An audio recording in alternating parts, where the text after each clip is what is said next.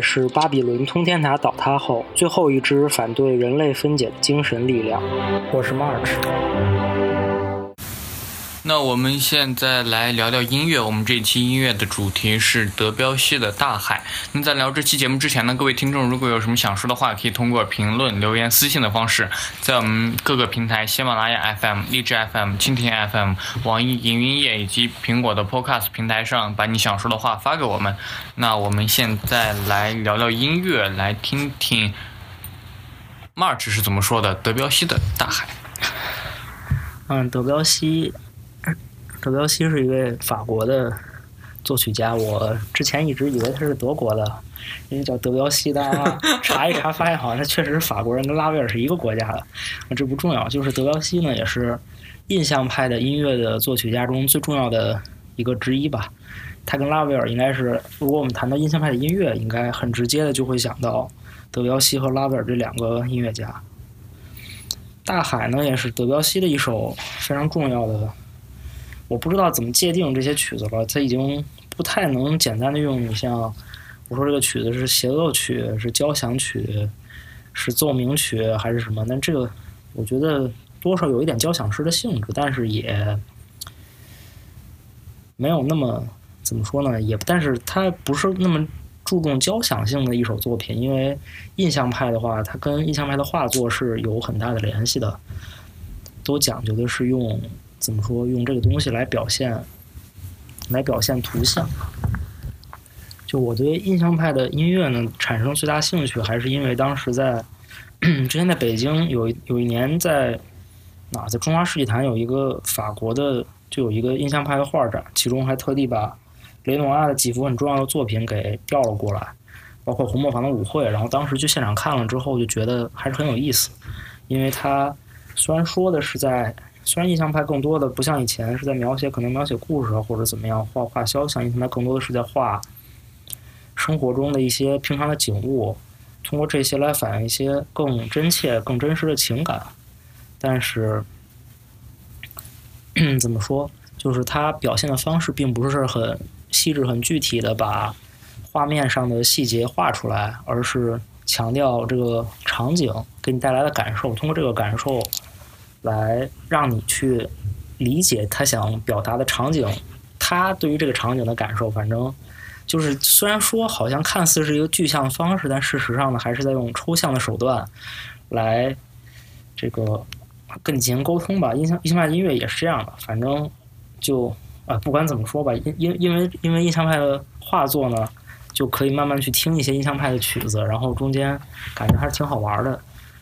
这首《大海》其实最早以前听，我记得当时听海听课的指挥吧。最开始听觉得，啊，怎么说，好听程度上不及当时像古典主义啊、浪漫主义时期的那些作品，因为它的旋律并不是像那些之前的作品那样很讲求这个旋律的和谐，像讲求作曲的这个结构啊等等等等。啊，我话话先不多说，先来听一下这首作品。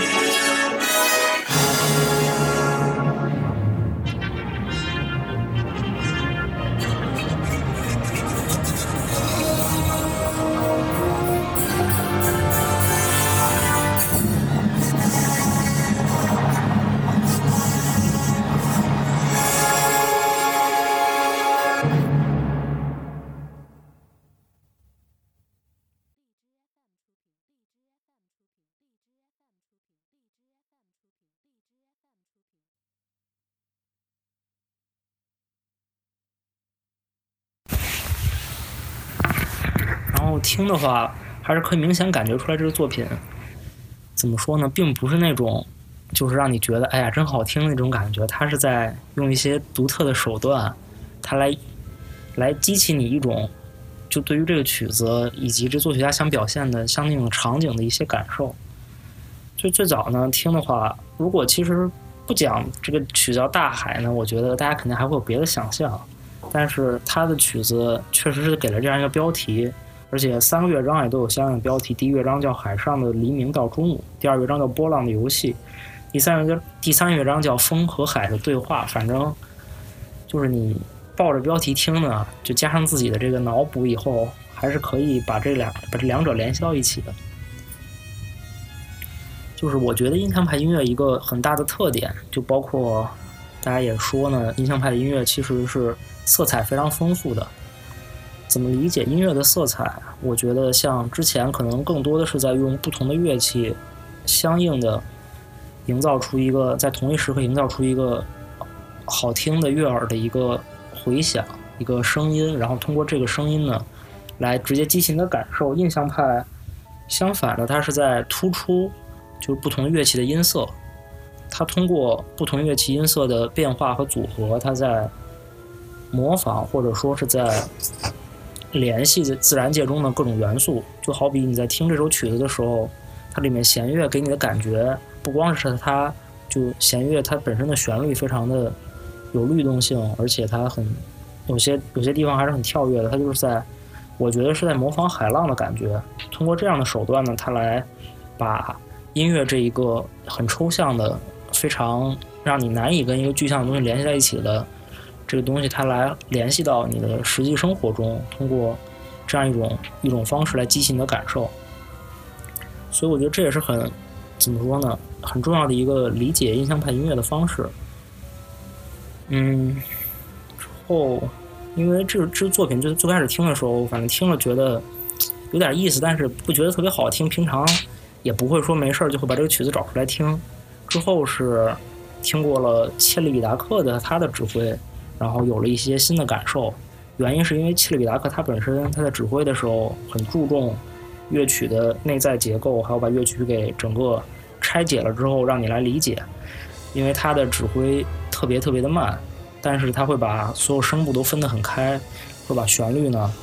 拉得很长，但是拉得很平稳，就让你能很明显的感受到乐曲到底都在干些什么，作曲家到底想干嘛。虽然不是一个很能具体的描绘的东西，但是他用这种啊听着有点玄学的方式，他在让你对乐曲的理解变得更加简单，进而让你能感受到乐曲里更多的东西。这时候就其实会发现，《大海》这个曲子，你可以把它当成一个确实联系到了一个具象的画面的这样一个角度来理解，但你也可以从别的角度来考虑，它其实就是一个人面对大海的时候你在想些什么。你的一些感受，可能你是第一次见到大海，或者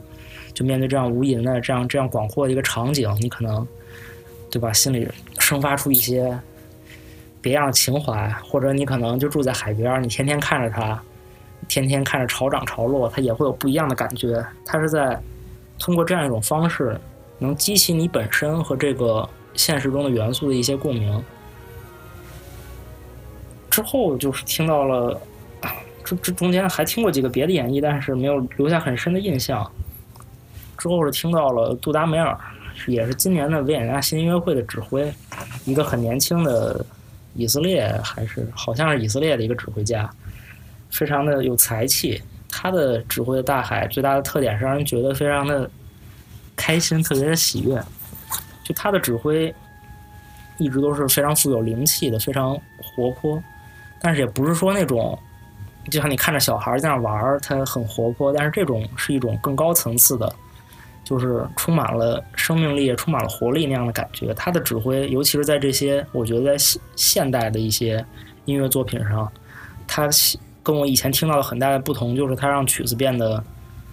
更富有生命力，更让人感到就听的时候更能感受到一种快乐的感觉。就